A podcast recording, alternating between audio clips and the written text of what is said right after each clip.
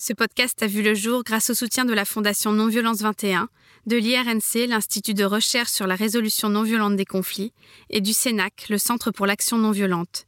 Toutes ces ONG, aux moyens fort modestes, luttent au quotidien pour faire connaître et vivre la non-violence. Je vous invite à les découvrir et à leur donner plus de moyens.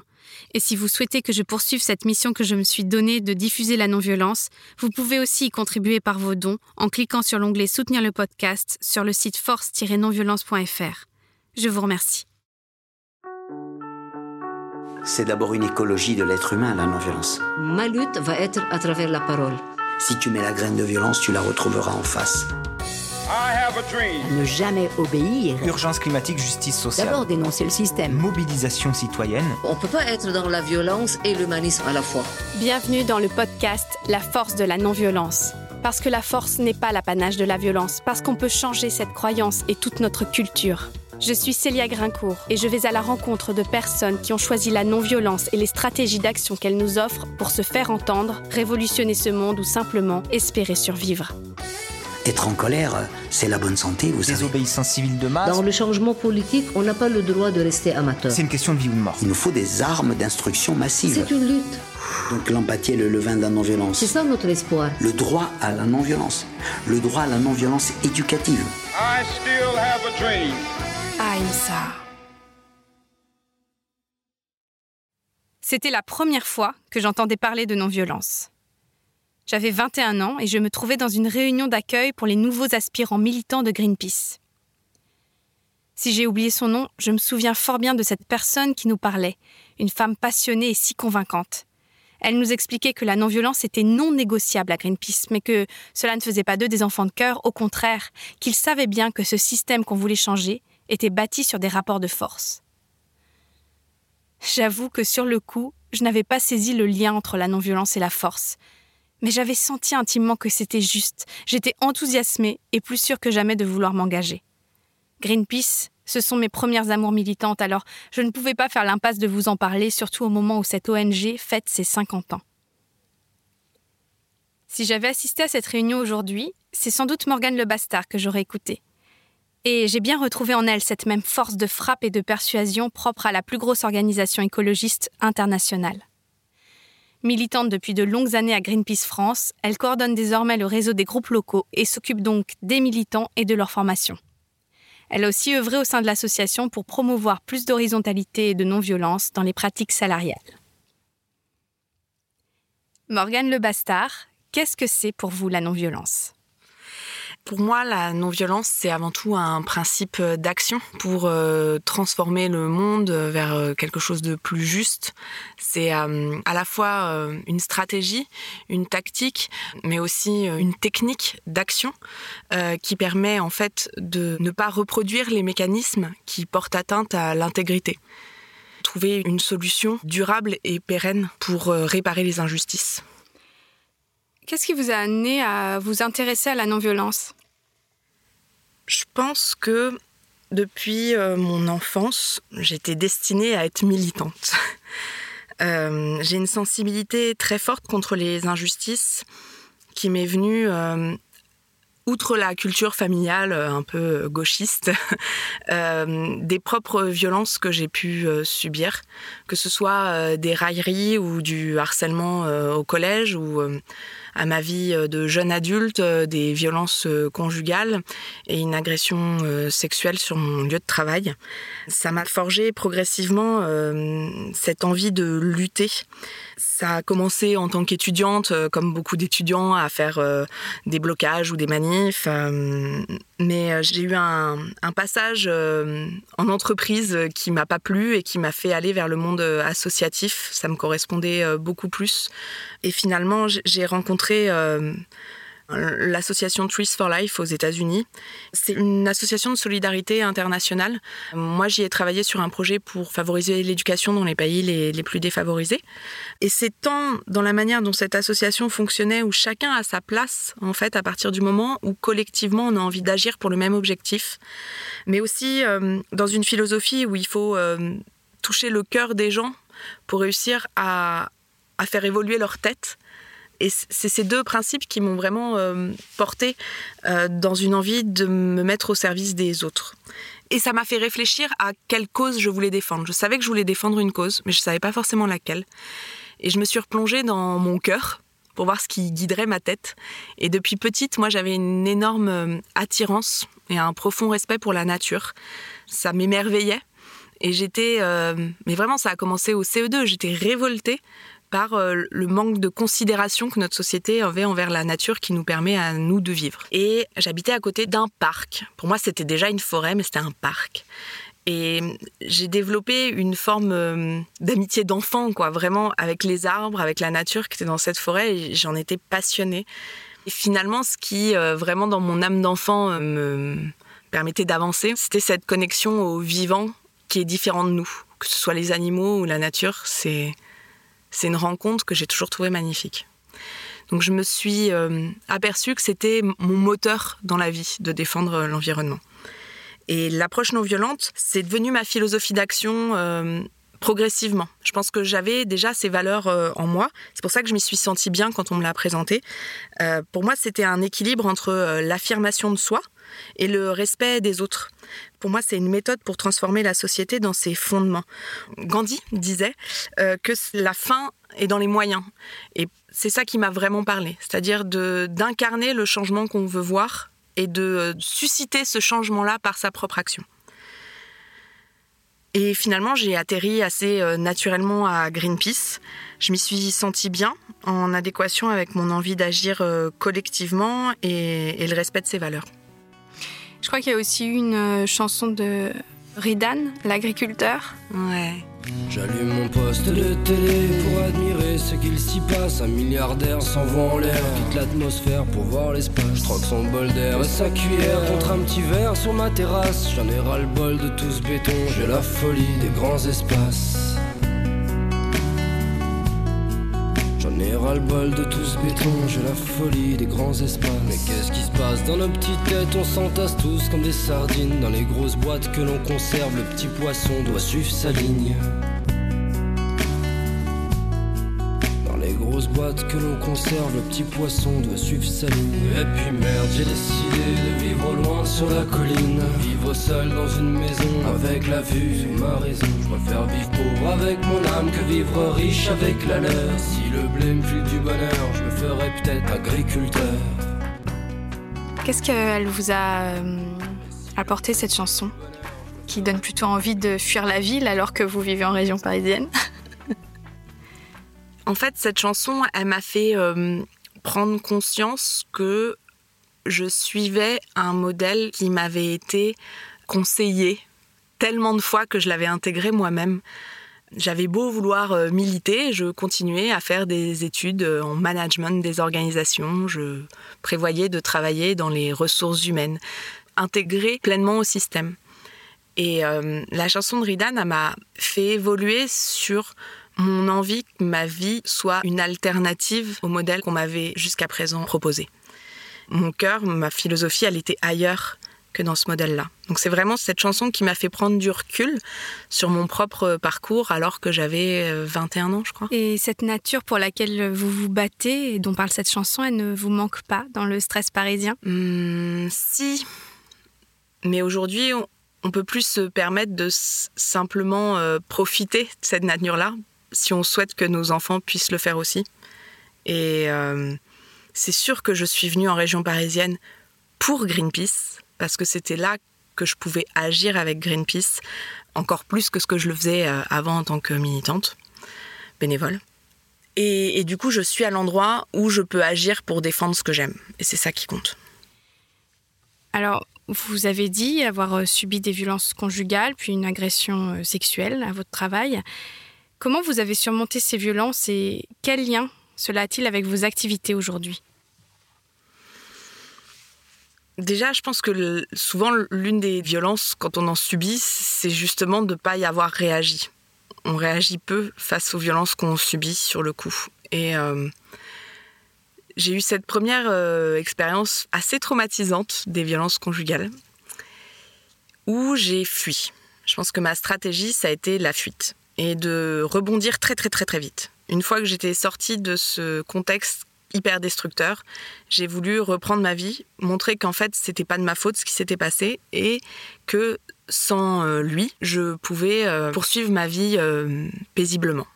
Donc je me suis concentrée sur ça et finalement, j'ai pas mal enterré les blessures que ça m'avait laissées. Et elles sont un peu ressorties plus tard, j'ai mis longtemps à les traiter, mais en tout cas, j'ai jamais demandé réparation. Or, quand j'ai subi quelques années plus tard cette agression sexuelle sur le lieu de mon travail, je me suis laissé faire sur le coup. J'ai pas réagi. Je pense que c'était l'effet de surprise. Mais contrairement à ce qui m'était arrivé avant, j'ai agi pour que euh, cette injustice qui m'était arrivée, elle soit réparée. J'ai eu de la chance, dans le sens où autour de moi, que ce soit ma vie personnelle ou mes employeurs, j'ai eu beaucoup de soutien. J'ai eu le sentiment que ça avait été réparé. Et ça m'a réconcilié avec euh, ma blessure et j'ai commencé à vouloir euh, défendre notamment la cause des femmes. Je me suis euh, intéressée à l'écoféminisme. Je me suis reconnue dans cette idée que les mêmes mécanismes d'oppression s'exercent sur la femme ou sur la nature, comme un, objet à exploiter. Et c'est en, mettant les valeurs du féminin, comme le soin, au cœur du projet de la société, qu'on peut reconstruire des fondements plus justes, pas uniquement pour la femme et pour la nature, mais pour tous. Depuis, euh, je rencontre euh, des femmes qui sont militantes, écolo et féministes. On parle ensemble de, de nos modes d'action, on fait des actions ensemble uniquement entre femmes. J'ai aussi eu un regard différent vers les cercles de femmes, qui sont des lieux où finalement on peut euh, un peu enlever le masque pour parler de notre intimité et j'y ai trouvé un grand épanouissement. Libérer la parole, c'est la première étape vers euh, la réparation des injustices. Hmm. Alors pourquoi Greenpeace plutôt que n'importe quelle autre ONG quand j'y suis arrivée, ça résumait ce que j'avais envie de faire, c'est-à-dire agir concrètement sur le terrain pour l'environnement dans un cadre non violent. Maintenant, ce que j'aime dans Greenpeace, c'est que euh, il faut faire preuve de créativité et de détermination dans la stratégie non violente si on veut être efficace. C'est finalement cet équilibre entre force de contrainte parfois nécessaire pour être écouté et force de persuasion pour renverser la norme et réparer l'injustice qui va nous permettre de remplir notre objectif, d'obtenir une victoire en fait. Et Greenpeace applique une vision méthodique des actions à mettre en place et basée sur les piliers du pouvoir qu'il tente de déstabiliser. En gros, pour renverser le rapport de force entre le pouvoir et les, citoyens, il faut vraiment créer les conditions de l'écoute et d'un dialogue constructif. Il y a une campagne de Greenpeace qui illustre assez bien justement cette méthode. C'est euh, une campagne à laquelle j'ai participé, qui était la campagne contre la surpêche du thon en océan Indien, qui avait lieu en 2016.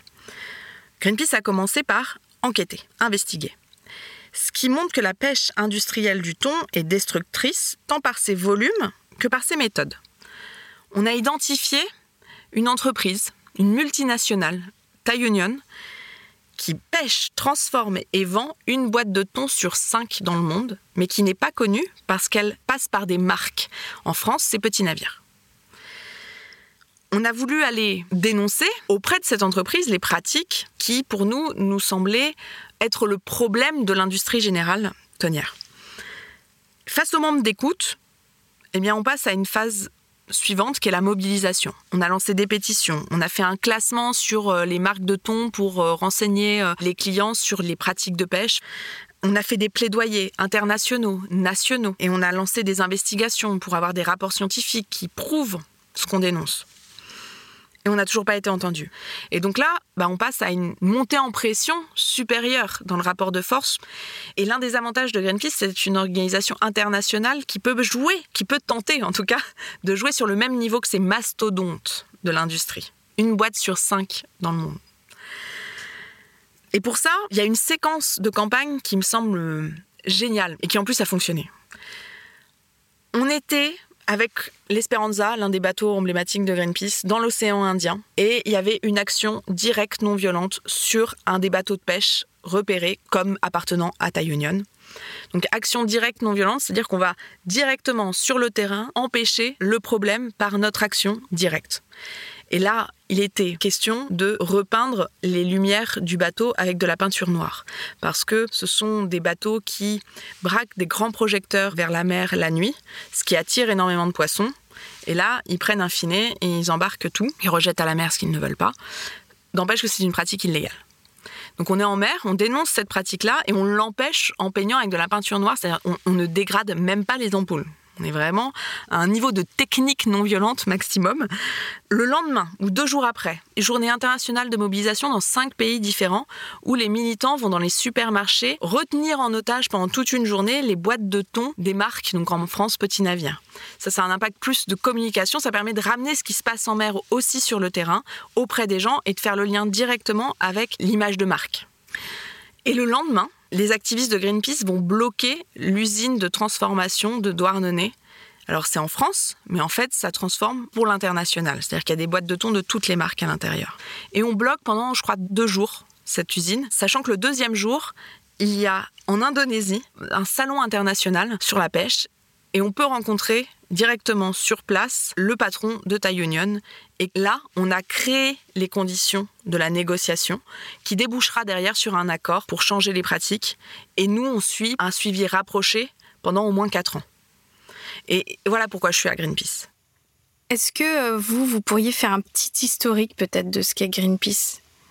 À l'origine, c'est un groupe euh, de Nord-Américains qui veulent euh, lutter contre les essais nucléaires faits par les États-Unis en pleine mer. Il y a notamment euh, Bob Hunter, qui est journaliste à l'intérieur, qui est du coup l'un des fondateurs emblématiques de Greenpeace, mais à, ce moment-là, Greenpeace n'existe pas encore. Je crois que le mouvement s'appelle Don't Make a Wave, pour ne pas faire de vague, sous-entendu la vague de l'essai nucléaire qui a lieu en pleine mer. Et il décide de prendre un bateau et de se rendre sur le lieu des essais nucléaires. Et c'était ça qui était également une vraie innovation, c'est-à-dire d'embarquer avec eux les personnes qui pourraient montrer au monde le problème qu'ils étaient en train de dénoncer. C'était une vraie action directe non violente. Oui, c'était de rendre médiatique euh, l'action, ce qui, est, ce qui ne se faisait pas du tout à l'époque. Non. Je crois que c'est justement Bob Hunter qui disait on va créer une, euh, une mind bomb en anglais, c'est une bombe de l'esprit. C'est se dire qu'une image forte peut créer dans la société un débat qui va transformer l'opinion publique et qui va permettre de renverser le rapport de force et de faire changer la norme. Ils ont fait un, tapage médiatique suite à cette action et euh, quelques années après, les États-Unis arrêtaient les essais nucléaires. Et ils n'ont pas voulu arrêter là. Il y a notamment une histoire un peu euh, emblématique de ce premier épisode à la transformation au mouvement international qui est devenu Greenpeace. C'est euh, la rencontre avec une tribu euh, indienne des États-Unis qui avait une légende, la légende des guerriers de l'arc-en-ciel, les Rainbow Warriors. Et ça serait au moment où euh, l'homme aurait empoisonné les sols, détruit les océans, qu'apparaîtraient les guerriers de l'arc-en-ciel et qu'ils réconcilieraient le, monde, la connexion entre l'homme et la nature. Et cette tribu a invité les fondateurs de Greenpeace parce qu'ils voyaient dans l'action de Greenpeace cette prophétie. Nous, on ne se dit pas qu'on est les Rainbow Warriors à Greenpeace, mais c'est certain que ça a inspiré ces fondateurs parce qu'il y avait cette idée aussi d'amener la paix et je pense que c'est de là d'où vient dans l'ADN de Greenpeace la non-violence. C'est de changer le monde en amenant aussi la paix. Et ensuite, on a commencé à faire des campagnes, euh, notamment la campagne contre la, pêche des baleines. Et euh, Greenpeace a commencé à se développer. Des citoyens ont commencé à vouloir agir sur le terrain. Je crois que c'est notamment en Allemagne où ce sont des militants bénévoles qui ont créé la structure. Et au fur et à mesure, eh bien, euh, Greenpeace a grandi. Aujourd'hui, on est dans 55 pays.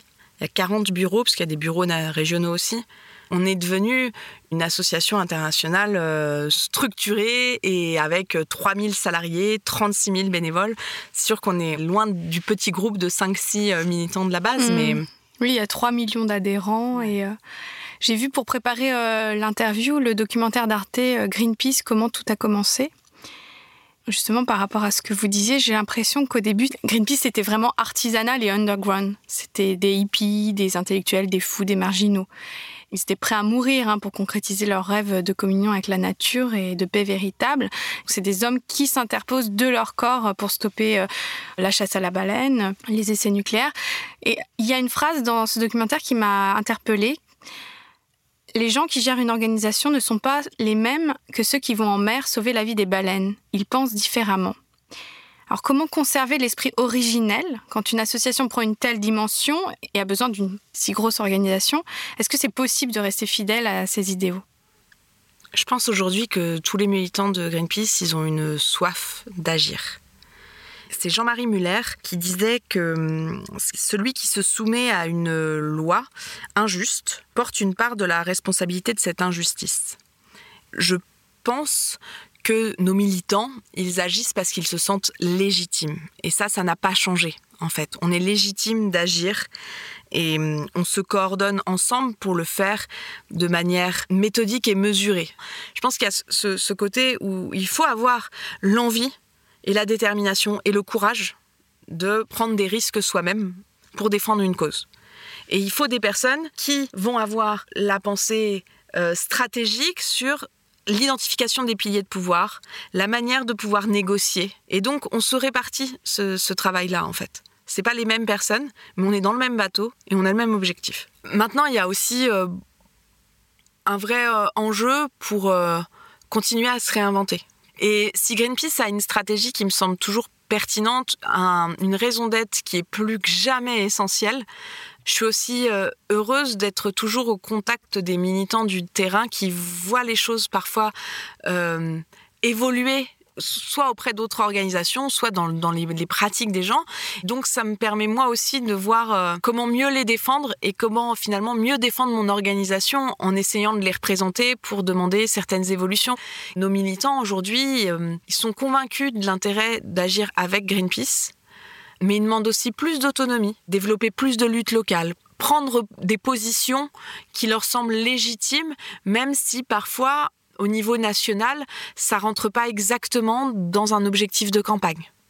Voilà, donc il y a ce travail-là qui est initié et qui a besoin d'être amplifié.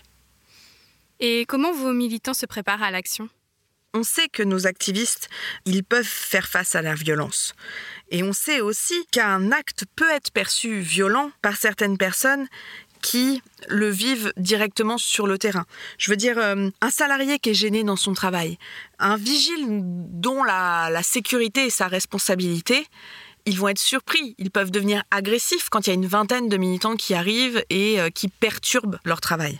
Donc je vous parle même pas quand on bloque l'accès à un bâtiment ou quand on vient repeindre un bateau ou un avion ou quand on perturbe une assemblée générale d'actionnaires. Forcément, on peut susciter de la violence et on peut être perçu comme violent.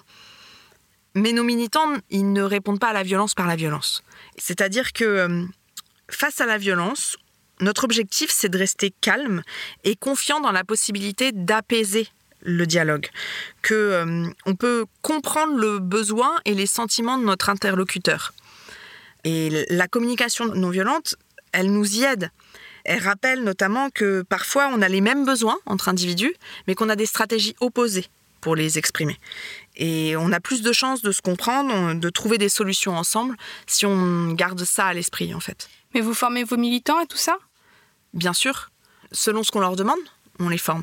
Aujourd'hui, les activistes qui rentrent dans une centrale nucléaire, euh, qui vont en mer, euh, ce sont des gens qui sont euh, préparés à ce qu'ils vont faire et dont l'ensemble des actions ont été anticipées. Mais la violence, reste subjective. Donc en fait, euh, le dialogue, euh, il n'est pas toujours possible et la prise de décision, elle doit se faire au maximum en amont pour limiter les risques. Et ensuite, on, se dote d'un consensus d'action non violente très strict. Pas de violence physique, peu importe ce qu'on fait. Pas de violence verbale ou non verbale. Pas de dégradation de matériel non plus. Alors ça peut nous arriver de couper un grillage, mais c'est uniquement euh, si cette dégradation est légère et indispensable pour l'action quand on est sûr qu'on peut garantir une sécurité maximale aux gens, aux gens, vous parlez aux gens, aux, activistes, mais aussi aux personnes qui seront sur place. Mhm. Eh bien, dans ce cas-là, on peut prévoir le déroulé d'une action, proposer une idée, construire un message, construire tous les outils de communication qui vont permettre de donner de l'ampleur à ce message, que ce soit pas uniquement sur le terrain, mais aussi auprès euh, des interlocuteurs politiques, auprès des médias. Et on anticipe au maximum tout ce qui peut se passer, comment on va rentrer, comment on va se dérouler, comment on va sortir, comment on réagit si on face à telle situation? C'est prévu par ceux qui ont l'information. C'est vraiment aussi euh, cette, notion de confidentialité qui est très importante quand on fait des actions de désobéissance. C'est-à-dire d'essayer au, maximum de protéger les personnes qui vont mener ces actions en en disant le minimum possible. On a l'information qu'on a besoin d'avoir et pas plus. Et ensuite, les activistes voient s'ils sont en parfait accord avec ce qu'on va faire. Et bien dans ce cas-là, ils se lancent sur le terrain. Et ensuite, Greenpeace accompagne, que ce soit des violences physiques ou psychologiques, on laisse jamais tomber nos activistes. Quand vous dites euh, on en dit le moins possible, c'est-à-dire que quand on est activiste chez Greenpeace, on n'a pas toutes les infos. C'est ça? Soit si c'est une action qui a besoin de sécurité pour pouvoir avoir lieu sur le terrain, où on sait que c'est par exemple le nucléaire, un sujet où on est extrêmement surveillé sur tout ce qu'on va faire, et eh ben dans ce cas-là, on met vraiment en place ce principe que seront au courant uniquement les personnes qui ont besoin de le savoir. Et euh, moi, j'ai participé à des euh, actions de désobéissance civile de masse. Eh bien, euh, on est au courant de, de, la cible, on est au courant euh, de notre objectif global, on sait très bien comment ça va se dérouler dans notre équipe, mais on n'est pas au courant de tout ce que vont faire toutes les autres équipes. Et c'est ce qui permet aussi de pouvoir être concentré sur ce qu'on a à faire et de ne pas se poser des milliers de questions parce qu'en action, il faut éviter de se poser des milliers de questions. Il y a des gens qui sont, qui sont là pour ça. Et les gens qui enquêtent, c'est aussi des salariés de Greenpeace ou c'est euh, des indépendants auxquels vous faites Selon le besoin qu'on a. Je veux dire, euh, aller sur le terrain, faire des relevés du taux de radiation. Là, ça va être une personne qui va être formée à pouvoir agir sur des terrains dangereux. Quelqu'un qui va aller chercher quand est-ce que la cible va être présente à un lieu face à un public. Et ben là, c'est une recherche sur le bureau, c'est pas forcément la même personne. Quand on va chercher à, à accumuler des preuves scientifiques pour négocier avec une administration le refus d'un permis, eh bien dans ce cas-là, on va travailler avec des scientifiques qui vont aller investiguer pour nous pour que ce soit une information euh, euh, neutre. Mais alors comment euh, Greenpeace a autant de moyens? Parce que j'ai l'impression que ça demande quand même vraiment des moyens financiers. C'est grâce aux dons des personnes. En France, on a dépassé les 220 000 adhérents. On ne touche aucune subvention publique, aucune entreprise. Moi qui m'occupe des militants bénévoles, je pourrais demander beaucoup d'argent à l'État français pour pouvoir juste former les gens, mais on ne le fait pas. Parce que même si en soi, ils nous demandent aucune contrepartie, on sait bien que on deviendrait dépendant de fonds publics et que ça pourrait casser nos moyens d'agir en fait. Donc notre but c'est de rester indépendant politiquement et financièrement et donc on ne touche des sous que des particuliers. Et encore ils sont limités, c'est-à-dire qu'une personne ne peut pas nous donner trop d'argent notamment si elle a un poste politique ou autre, parce que indirectement, on pourrait se faire influencer de cette manière-là. Hmm. Donc on est très vigilant à ça. Greenpeace travaille sur différents axes que vous appelez campagne. Je les cite agriculture, climat, forêt, nucléaire, océan. Alors j'aimerais beaucoup qu'on s'arrête sur le nucléaire. Greenpeace est une des rares ONG qu'on entend sur cette question. Les dangers du nucléaire, ils sont euh, multiples. Outre qu'on accumule un nombre considérable de déchets toxiques et dangereux sur des millions d'années, c'est aussi une industrie qui coûte de plus en plus cher parce que on a investi il y a déjà quarantaine d'années pour des technologies qui ne sont pas pérennes et donc euh, bah, plus ça va plus il faut réinvestir d'argent. Donc euh, le côté euh, c'est de l'énergie pas chère c'est faux. Et c'est aussi un risque qu'on ne peut pas se permettre actuellement. Notamment, on, peut entendre de plus en plus que le nucléaire peut être une solution pour le climat parce que ça n'émet pas de, CO2. Mais l'énergie nucléaire, c'est une énergie de la stabilité. Or, les catastrophes climatiques vont s'amplifier. Les sécheresses, euh, les euh, tremblements de terre, euh, les tsunamis, enfin l'instabilité climatique en fait. On ne peut pas se permettre de conserver cette énergie comme le moyen de produire de l'électricité en France. Alors, est-ce qu'il y a des avancées? Parce qu'en France, c'est vraiment le pays du nucléaire. On peut se dire qu'il y a des avancées parce que quand Greenpeace a commencé à agir en France, on déversait encore des bidons euh, euh, mal fermés dans la mer. Donc euh, oui, oui, il y a des avancées. Fessenheim, qui est l'une des centrales les plus anciennes, il a été voté qu'elle soit démantelée. C'est le premier démantèlement en France. Néanmoins, si Fessenheim doit fermer, bah, c'est ce qu'on défend actuellement. Cruas doit fermer aussi parce qu'ils ont le même âge, parce qu'il y a eu un tremblement de terre à côté qui était au-dessus de ce que la centrale est prévue pour résister. Je veux dire, on ne peut pas se permettre de continuer à foncer dans le mur comme l'État français est en train de le faire par exemple sur Bure. Bure, c'est stocker les déchets en pleine terre alors que nos voisins allemands sont encore en train de payer les dégâts de ce choix-là qu'ils ont fait il y a plusieurs années. Et pourtant, on continue à aller dedans. Donc, euh, et c'est d'autant plus Il y a aussi des intérêts derrière. Il y a des intérêts et il y a une chape de plomb de secret défense autour du nucléaire qui ne donne pas aux citoyens l'accès à toutes les informations pour prendre une décision éclairée. Donc c'est ça aussi le rôle de Greenpeace. C'est déjà de dénoncer ce qu'on ne dit pas forcément et de mettre en avant les alternatives durables qui existent en fait. Mais quelles euh, alternatives justement durables? Comment on pourrait vivre sans nucléaire en France? Pour moi justement, Greenpeace a, a intérêt à ne pas mettre en avant son propre rapport sur comment transformer le monde. Il y a d'autres institutions qui le font. L'ADEME, qui est une agence euh, publique, a produit des scénarios qui permettent de sortir d'ici 2050 du nucléaire. Il n'est pas question de dire euh, que euh, en 2022 on ferme toutes les centrales. C'est vraiment un changement de paradigme où on passe d'une énergie produite de manière centralisée en France à une énergie qui est produite de manière plus décentralisée en s'appuyant sur les bénéfices de chacune des régions. Mais est-ce que Greenpeace dénonce aussi les méfaits du capitalisme vert? On l'a vu notamment avec les Gilets jaunes, on ne peut pas faire reposer que sur les ménages le coût de la transformation de notre société. C'est un effort collectif où les entreprises, le monde économique en général et politique doit être impliqué dans la mise en place du changement. Et même plus que ça, je dirais qu'en fait, c'est primordial. Sans ça, ça ne marchera jamais. Exactement, on est d'accord. Actuellement, par exemple, on fait des avancées qu'on n'aurait jamais imaginées 30 ans plus tôt, même 10 ans plus tôt peut-être à Greenpeace France.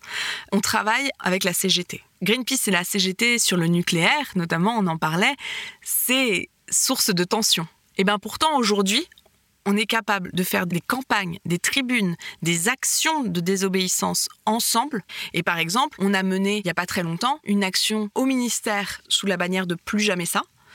Une action conjointe, il y avait la CGT, Solidaire, Oxfam, Greenpeace, les Amis de la Terre. Il y avait l'Arche aussi. Il y avait l'Arche aussi. On a fait donc une action sur le ministère de euh, l'économie pour demander à l'État de prendre ses responsabilités dans la revente de Chapelle d'Arlet, qui est une usine de production de papier euh, recyclé, qui va être euh, vendue parce qu'elle est délocalisée au Brésil et que les outils de production vont être réutilisés pour quelque chose qui n'est pas du tout durable.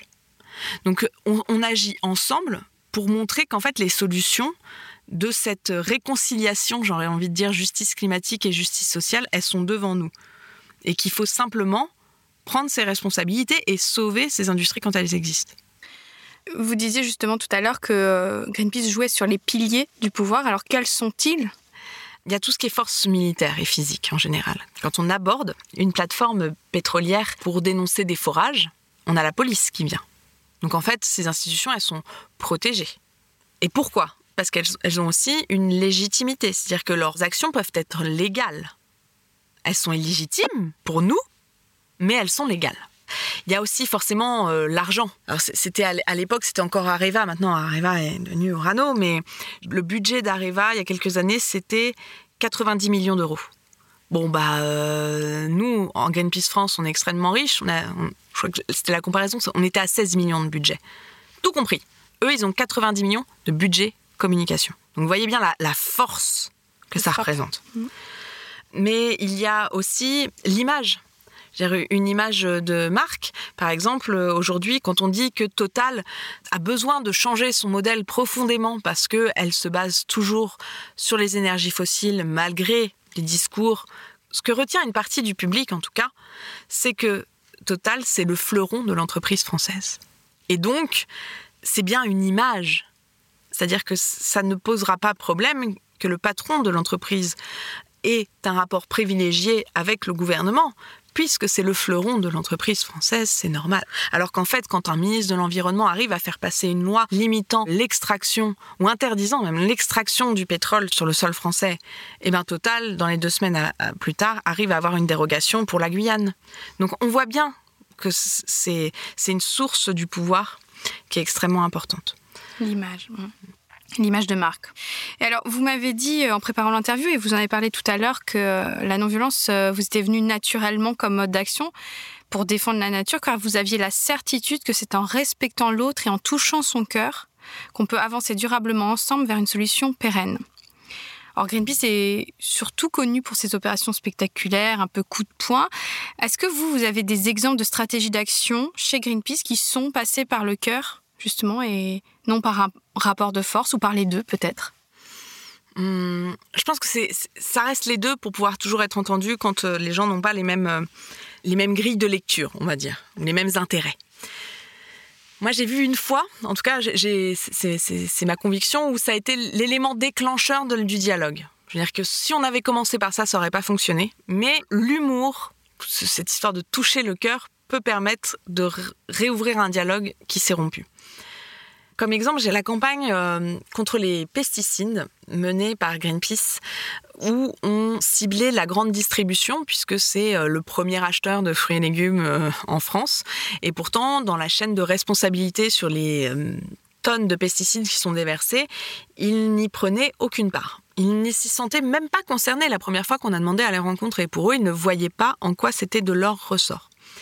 Greenpeace France a décidé, c'est un monde très concurrentiel, la grande distribution, donc de profiter de cette mise en concurrence pour créer la course zéro pesticide où les six plus grandes anciennes seraient mises en concurrence sur leur niveau d'engagement pour réduire les pesticides. La stratégie a globalement bien fonctionné dans le sens où chaque enseigne a commencé à se positionner, à regarder ce que faisaient ceux d'à côté et à s'améliorer. La seule enseigne qui faisait complètement la sourde oreille, c'est le mouvement Leclerc. Après euh, deux ans de campagne, et avec euh, des actions, en plus des actions qui parfois euh, généraient une forte violence. Je me rappelle de l'action sur le centre commercial de Bois d'Arcy, qui est l'un des, si ce n'est le plus grand centre Leclerc de France. On est monté sur le toit et on devait dérouler une banderole géante et il y a eu euh, une tension extrêmement forte entre les activistes et euh, les salariés, euh, et notamment un salarié qui a coupé la corde d'un activiste suspendu, qui est tombé de 2 mètres. Heureusement, il n'y a pas eu de blessure grave. Et malgré ça, toujours pas de réponse de la, maison mère. On est rendu à un point de rupture qui fait que on s'est posé des questions sur notre stratégie. On s'est arrêté deux secondes et on s'est dit là où on voulait parler au client de Leclerc pour que le client de Leclerc aille parler à l'entreprise, on va changer de stratégie. On va aller parler directement à Michel-Édouard Leclerc, qui est le directeur. On s'est renseigné un petit peu sur, sur cette personne-là et on s'est aperçu que ses parents avaient ouvert le premier magasin à Landerneau. Il a grandi à Landerneau il y est très attaché. Il adore la bande dessinée. Il a écrit un livre qui s'appelle Ça va faire du bruit à Landerneau. Et c'est aussi le, nom d'un festival qui avait lieu cet été-là. Et euh, on a un peu rassemblé toutes ces informations qu'on avait. Et on s'est dit, on va dessiner son visage en BD. On va juste mettre un message très simple. C'est Michel-Édouard Leclerc, on doit parler pesticides. On a fait ça sur 300 affiches.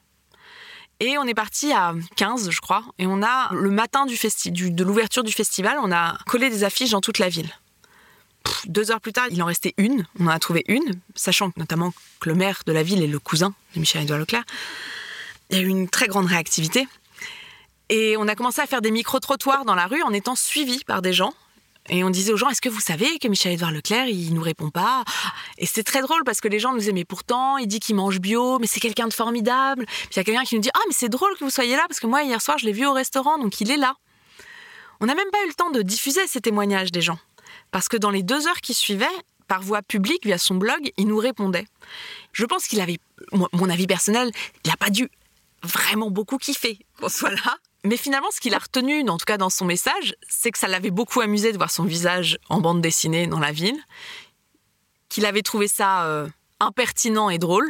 Et nous, ce qu'on a retenu, c'est qu'il était prêt à s'engager, qu'il voulait bien nous rencontrer et qu'il s'engageait comment cette histoire répond à, votre question, c'est que c'est bien en restant créatif, en cherchant toujours à voir quelle stratégie va fonctionner. Là, on a voulu parler aux clients, parler de manière très rationnelle et économique à l'entreprise. Vos clients vous demandent de faire ça et on n'était pas entendu. Et on a été s'adresser directement au PDG avec un message euh, clair, mais quand même une force de pression derrière. On touchait son cœur, mais il y avait quand même une force de pression parce que ça pouvait euh, avoir sur lui un impact fort si on communiquait au-delà de cette journée-là sur le terrain. Si on commençait à, diffuser ce que pensent les gens de la ville quand on leur dit qu'ils répondent pas à Greenpeace, euh, là où c'est son terrain, c'est chez lui.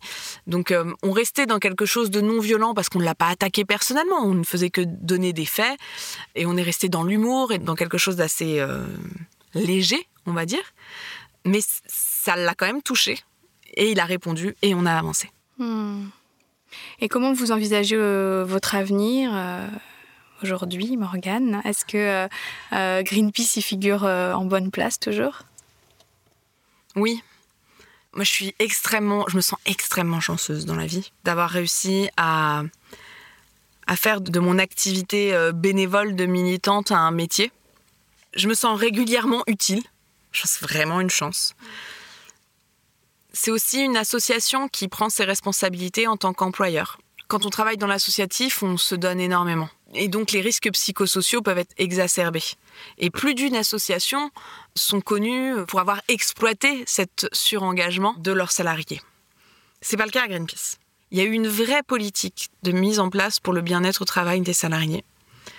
Et euh, je pense que hum, euh, c'est une chance de pouvoir y agir. Aujourd'hui, je coordonne le réseau des groupes locaux de Greenpeace France et voir l'énergie, la détermination, le courage que donnent les militants, pouvoir euh, me sentir utile en leur apportant soit des outils, soit les moyens de partager entre eux ça me génère une telle satisfaction que j'en reprends pour des mois, quoi. Mais j'ai besoin régulièrement d'avoir cette connexion-là aux gens, comme la connexion à la nature dont on parlait au début de l'épisode. Et alors justement, si euh, vous aviez devant vous la petite Morgane quand vous étiez enfant, qu'est-ce que vous lui diriez? Moi, j'ai envie de lui dire un peu merci, parce que euh, je, je, pense que je suis vraiment euh, heureuse d'avoir été euh, si imaginative quand j'étais petite. Je pense que ça m'a vraiment euh, permis de, concevoir d'autres mondes que celui que j'avais face à moi. Et, c'est vraiment parce qu'elle euh, s'en fichait, la petite Morgane, de, de, la bienséance ou ouais, sauf bien travailler à l'école. ça, aussi, je peux la remercier d'être restée à bien travailler à l'école, mais de pas croire tout ce qu'on nous dit tel quel, mais de se donner la possibilité de rêver à autre chose. Eh bien, merci, petite Morgane, et merci Morgane le bastard. je viendrai te prendre, je saurai te défendre. Au-delà des frontières, je foulerai la soleil.